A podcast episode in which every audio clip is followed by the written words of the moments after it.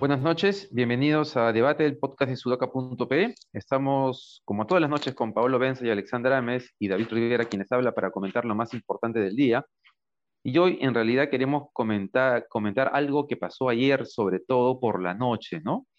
Eh, luego de que grabamos el podcast, y es este tramo, digamos, del cierre de campaña de ambos candidatos, pero queríamos comenzar por lo que ha sido una forma del apoyo eh, hacia la candidatura de Keiko Fujimori, eh, sobre todo un apoyo, digamos, desde las élites limeñas, donde tal vez una de las cosas que más fue criticada ha sido ayer la presencia de Gisela Valcárcel en el programa de Canal de Mávila Huertas.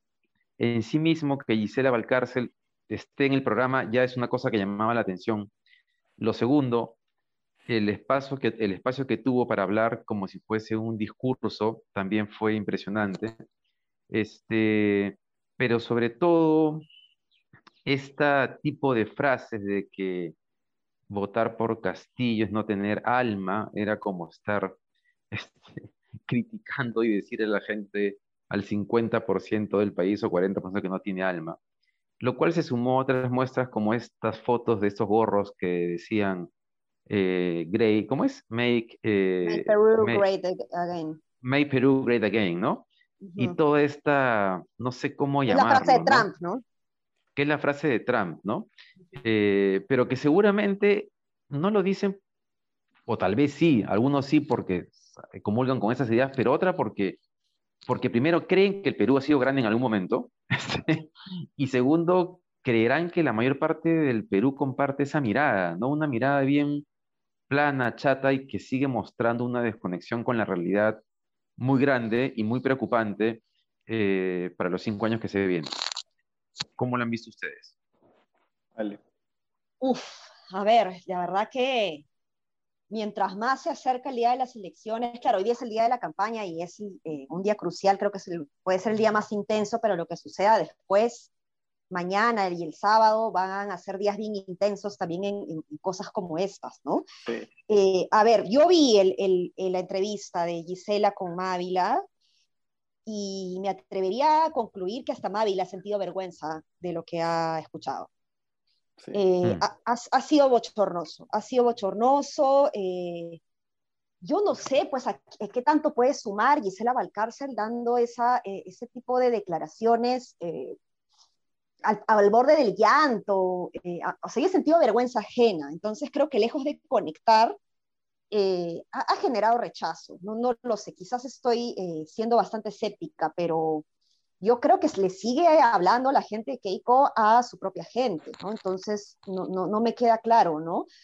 Eh, ahora, pues las cosas se están moviendo, ¿no? Y eso lo vamos a ver este, después, pero, pero los ánimos están bien intensos eh, por ambos lados y me preocupa mucho, ¿no? Claro, además Gisela, claro, no es como Barnechea que apoya a Keiko y uno dice, bueno, ¿qué, ¿de qué le sirve a Keiko que un señor blanco pudiente apoye a Keiko, que como todos los demás señores blancos que ya dijeron que van a votar por él, ¿no? Pero Gisela más o menos tiene un perfil, no igual, ¿no? Pero, pero digamos... Más popular. Más popular, pero sigue siendo una señora que se ha hecho... Eh, una, o sea, que en sus últimos años ha hecho una carrera por la imagen de señora, ¿no? De, este, que obviamente te va a decir no votes por el cambio radical. Entonces, nadie esperaba que, Gisela votara por Castillo. Creo que ah, lo que hubiera sido noticia mundial hubiera sido que, Gisela votara por, por, por, perdón, por Castillo, ¿no? Entonces, tampoco creo que le vaya a sumar mucho. Ahora, lo que pasa es que a estas alturas ya no, hay, ya no es cuestión de sumar mucho, es cuestión de sumar de poquito a poquito porque están muy, muy pegaditos, ¿no? Ahora, lo otro, Gisela con Keiko y el Pepe Mujica con, con Castillo, no sé, o sea que ¿Cómo, cómo, cómo, cómo poner en la balanza esos endoses? ¿no? Sí, bueno, ahí, dale, dale. Uno chiquitito, sí. Yo te cambiaría el, el, la comparación, Paolo, porque más bien creo que Mujica ha sido una respuesta yo me imagino que premeditada y, coincide con, con, con, lo anterior, pero con la, con la, dupla más bien Keiko Fujimori-Leopoldo López, ¿no? y eh, entre Leopoldo López y Mujica, pues Mujica, eh, seamos de derecho o de izquierda, es un líder espectacular e integrador. O sea, los mensajes que he escuchado en la, conversación que han tenido los dos eh, ahora a través de Facebook, y ha sido muy inspirador, con frases que ojalá Pedro Castillo sea candidato o político opositor las recoja, porque ha dado un mensaje de integración en donde se habla de la necesidad de cerrar las brechas de desigualdad, pero en donde todas las clases sociales deben trabajar a favor de eso. Dijo específicamente eh, que al mercado no hay que atropellarlo, mm. pero que no le podemos pedir algo que el mercado no puede dar y que para eso está el Estado, ¿no? que debe crear bienes públicos ¿no? para la gente, para, para evitar la pobreza, etcétera, ¿no? Eh, y ahí, ah, por ejemplo, Pedro Castillo asentaba con la cabeza diciendo que sí, pero hasta que Pedro, eh, Mujica dijo al mercado no lo podemos atropellar, ahí se quedó quieto y no hizo ningún gesto, ¿no? Entonces no me queda claro qué tanta lección eh, o qué, mm. tanto, con qué tanto se haya quedado Pedro Castillo, ¿no? Pero, pero el mensaje de Mujica ha sido un mensaje muy inspirador respecto a la necesidad de lo que se debe hacer después del 6 de junio o después del 28 de julio para reconstruir esta no fragmentación, sino polarización que tenemos los ciudadanos, ¿no? los peruanos. Esa observación que haces de, la expresión corporal de Castillo cuando llega a ese punto Mujica es importantísima porque, porque sí, pues ese debe ser el principal problema de, de Castillo, ¿no? El de Cerrón sí es más amplio seguramente, ¿no? Eh, en términos de la, de la democracia, ¿no? Debe tener la línea un poco de Bermejo. Eh, y ese, si gana, ese va a ser el principal problema que va a haber que, que contener, ¿no? Este, em, ojalá que Mujica pues, se convierta en una especie de asesor externo permanente si es que él gana, ¿no? Ahora, em, el tema del contraste de las imágenes que presentaba Paolo y comentabas tú, es importante, porque también mientras veíamos estos este tema de Gisela, había un video que alguien ha preparado sobre Castillo, ¿no? que se llama El Profe, creo. Ah, el, profe que, el, profe que va a ser presidente. Ahí, hay definitivamente un equipo trabajando en paralelo con otro tipo de, mirada y de, capacidad que es la que tiene Castillo en la campaña, ¿no? O sea, porque cuando vemos a Castillo en los debates, por ejemplo, y vemos estos videos desde la primera vuelta, hay alguien ahí atrás pensando mucho más que sus equipos técnicos. Este, y dicho eso, además, para que no todo parezca positivo con Castillo, también hay que decir que ayer Castillo dijo que hoy día presentaba su equipo técnico nuevamente. Sí. Y la verdad es que pareció más un show. Un show eh, total. Un show total. Que Pedro, ahora Pedro Frank estaba ahí, pero era el único eh, de, lo, que vi, era la única persona de los técnicos, digamos, de la izquierda democrática, Verónica Mendoza.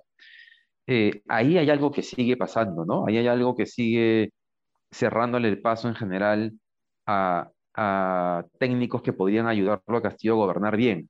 Este, y está apelando básicamente a un efecto, a ser efectista en realidad, sin ningún, pero sin nada sólido atrás. Eh, lo que pasa es que la, la sola o sea, el, solo hecho de que hayas presentado 300 equipos técnicos ya de por sí es un show, ¿no? O sea, te das cuenta que no hay tecnicismo detrás, sino lo que quieres es utilizar al técnico de forma política, ¿no? No te interesa. Y además a, Castillo efectivamente no le interesa el tema técnico. Los técnicos le sugieren A, B, C, porque el tipo tiene programas, tiene documentos armados con términos técnicos y no los utiliza. Entonces, no le interesa y solo los presenta porque tiene que presentarlos, ¿no? Eso es uno. Lo del Pepe, a ver, eh, no sé, a ver, la figura de Pepe Mujica me parece espectacular totalmente, pero yo solamente quiero resaltar un tema ya. Eh, el Pepe Mujica es un izquierdista, además ha sido guerrillero, eh, ha estado preso y todo, ¿no? Pero es un izquierdista que varias veces ha dicho abiertamente que el mercado es la gallina de los huevos de oro y que la empresa privada y la inversión privada se tiene que cuidar, se tiene que mantener porque si no, no puedes hacer un gobierno. Evo Morales, cuando renegoció los contratos del, del, gas de Bolivia con los privados, tenía una lógica más o menos similar.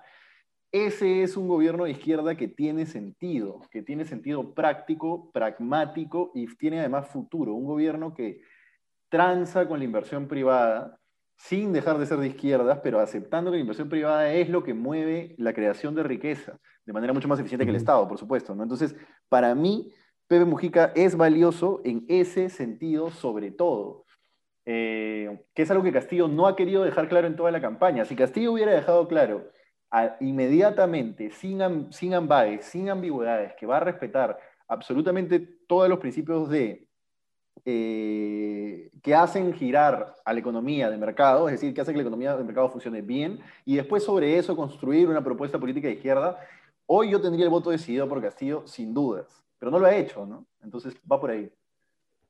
Sí, comparto tu punto de vista. Es en general el problema de la izquierda. En el caso de, de la izquierda de Verónica Mendoza, por ejemplo, tal vez lo creen, pero tampoco lo tienen este, les cuesta más, ¿no? Les cuesta más integrar. naturalmente, algo además tan evidente, porque está clarísimo que el Estado, mm, o sea, que no solamente el sector privado es mucho más eficiente en generar riqueza, sino que en América Latina, por lo menos, el Estado no solamente genera, no genera riqueza, sino que destruye la riqueza. Así es. El Estado, ¿no? Y no, es, Entonces, un dogma, ¿no? O sea, no es un dogma. No es un dogma. uno puede aceptar una empresa pública, por supuesto, pero no como política general de gobierno, digamos, ¿no? Así es. Eh, eh, eh, claro, y, pero le cuesta mucho a Castillo conceptualizar eso y conceptualizar y aceptar que lo que está en juego no es la economía de mercado, que eso funciona en todos los países avanzados y desarrollados del mundo. Lo que estamos discutiendo es cuál es el rol del Estado para redistribuir esos, esos huevos que dices tú que, que, genera el mercado, ¿no? Que es la gallina de, de los huevos de oro. Y no lo tiene integrado definitivamente.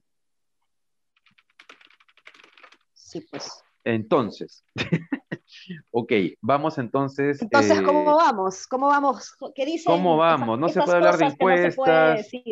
No se, puede hablar de encuestas, pero claro, eh, eh, hay encuestas privadas todos los días moviéndose. Parece que la distancia se ha cortado. no ha cambiado el orden, pero sí se ha cortado. Y parece que vamos a tener una final de fotografía, ¿no? Salvo que por ahí haya un voto escondido, un voto oculto demasiado grande que no haya sido medido por las encuestas, este, sería un, un, final de fotografía. Em, y, además ahí te das cuenta cómo, eh, pase lo que pase siempre en este tipo de elecciones donde se pone a juego el modelo, digamos, ¿no? Es así, final de fotografía.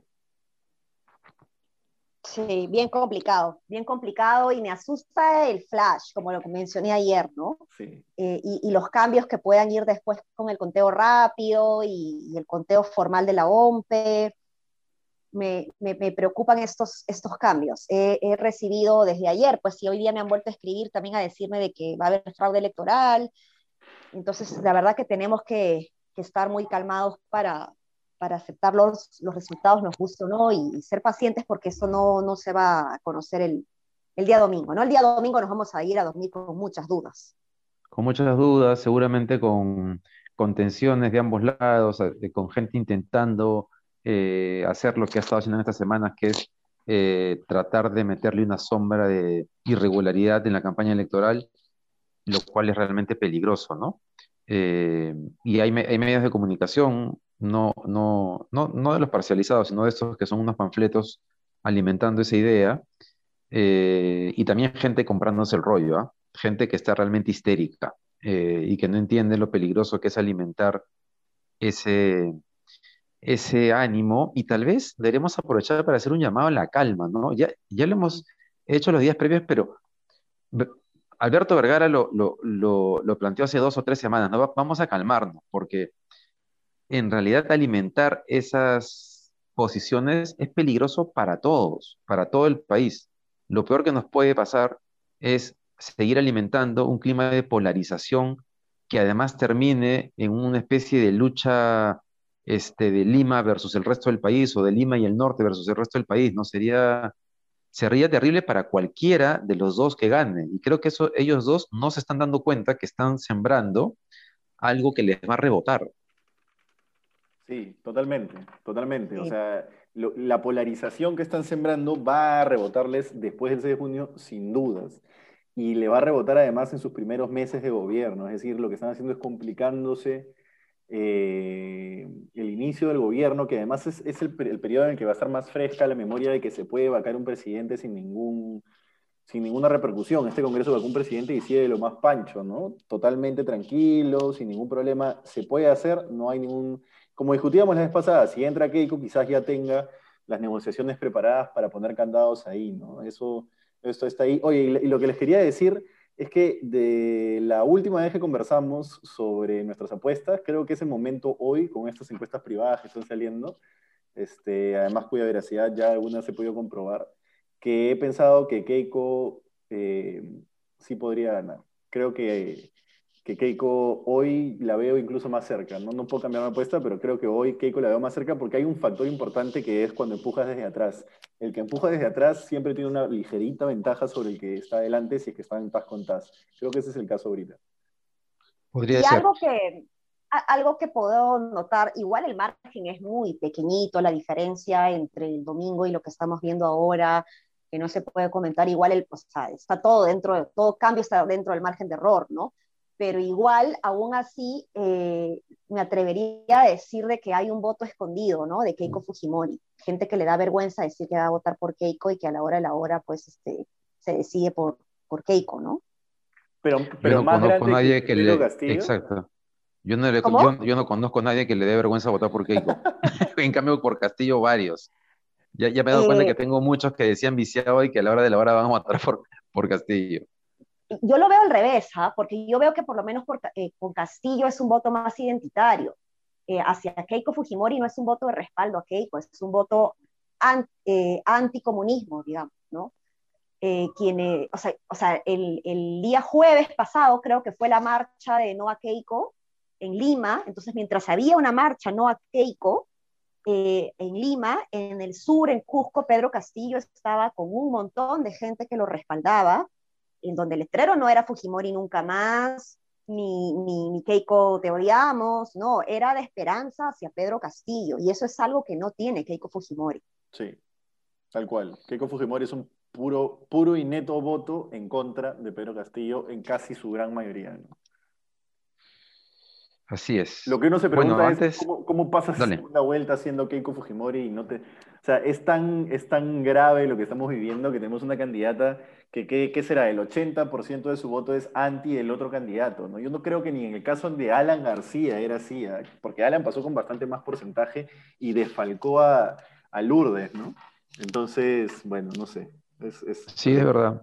Ahora, sobre lo que dices, Paolo, de la tendencia, es un punto interesante, ¿no? Porque eh, eh, digamos, sumando a lo que señalas a favor de Keiko, eh, toda la franja electoral de Keiko está pensada súper bien. Por ejemplo, tiene una, una, una parte de la franja electoral que se repite mucho, que ella está parada junto a unos camiones de agua, agua para ti, y la promesa de a cuántos lugares va a llegar con esos tanques de agua para que la gente no tenga que pagar por el agua, ¿no? Entonces, y, y, cierra esa, esa franja hablándole a las madres nuevamente está apuntando justamente a donde está el mayor bolsón de, votos blancos y los indecisos, mujeres entre 25 y 40 años, Buena sectores socioeconómicos C, D y. E. Entonces yo creo que eso, eso puede terminar eh, dándole un empujón, porque Castillo no ha hecho ningún gesto ni tiene ningún plan en ese sentido. Todo es genérico, este, y lo único que, que, juega a su favor es el antifujimorismo. Y dicho eso, que está a favor de Keiko, eh, a favor de Castillo, también es cierto que por más que Keiko se acerca, también se acercó las semanas previas, pero nunca lo llega a tocar, nunca lo llega a pasar. Porque acordémonos que ya ha estado a un punto de distancia para Ipsos y para Datum, pero luego de pronto se distancia un poquito más. Entonces, claro, ahí también, digamos, en otras campañas se han cruzado antes PPK y Keiko, Umal y Keiko, ¿no? Y había algo que pasaba en la semana final, pero en esta campaña Keiko subió mucho, pero nunca llegó a pasarlo a, Castillo. Ahí hay una resistencia, un voto duro con Castillo bien fuerte. Sí, en fin. Ahora, esa estrategia que dices de apelar al voto femenino en ciertos estratos es buena, muy buena para la última recta de la, elección. Y creería que si Keiko gana, va a ganar por eso. Exactamente. Igual como pasó la segunda vuelta por su campaña del Perú abierto, dejar la cuarentena atrás que eso fue lo que el cambio en su campaña que le dio el, un empujón tremendo, ¿no? Eh, tiene un equipo de campaña muy inteligente y que sabe leer muy bien lo que está pasando. Sobre todo lo segundo, no sé si tan inteligente, pero lo que tienen es un equipo de campaña que sabe leer lo que ocurre. Sí, Esa bueno, capacidad digamos, de ser, de, de ser es verdad. social es, es difícil de tener, ¿no? Digamos que es un tipo de inteligencia. Es un tipo de inteligencia electoral. Este, oye, hablemos un ratito del partido de fútbol de hoy día, a las 9 de la noche, ¿no? Perú-Colombia, porque yo no recuerdo un partido de la selección peruana con menos expectativa o menos comentario eh, en las redes, en los chats que ese de acá. No, la gente está en que es por la campaña electoral.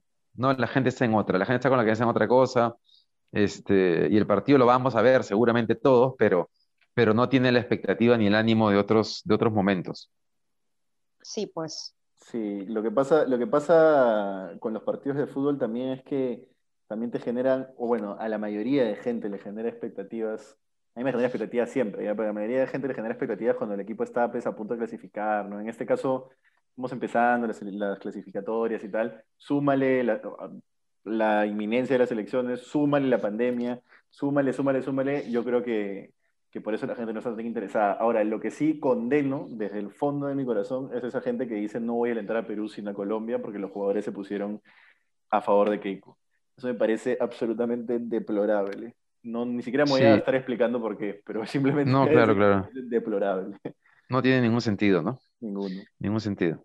Bien. Eh, hemos llegado hasta el final de este podcast. Eh, mañana seguiremos comentando El último. eh, los, Uy, uy, seguramente uy. el día antes de las elecciones. Vamos a hacer una segunda apuesta por el resultado final, un chifa más. Bien, Pero que Ale, y si Ale, y si Ale se lleva cuatro chifas, ¿qué hacemos? Nos, invita- nos semana, invitará, nos invitará. Oh, claro. Lo que, lo, que usted, lo que ustedes no saben es que por otro lado estoy apostando al revés, cosa que ya no siento que pierdo chifa, ¿no? Claro, Muy bien. Está muy bien. listo. Bien, gracias por acompañarnos. No se olviden de seguirnos en nuestras redes y en la página web de sudaca.p, donde todos los días hay informes interesantes. Y esto no es simplemente porque tengamos el podcast ahí, sino porque efectivamente hay información que vale la pena leer. Hasta mañana. Chau, chau, chau. Nos vemos.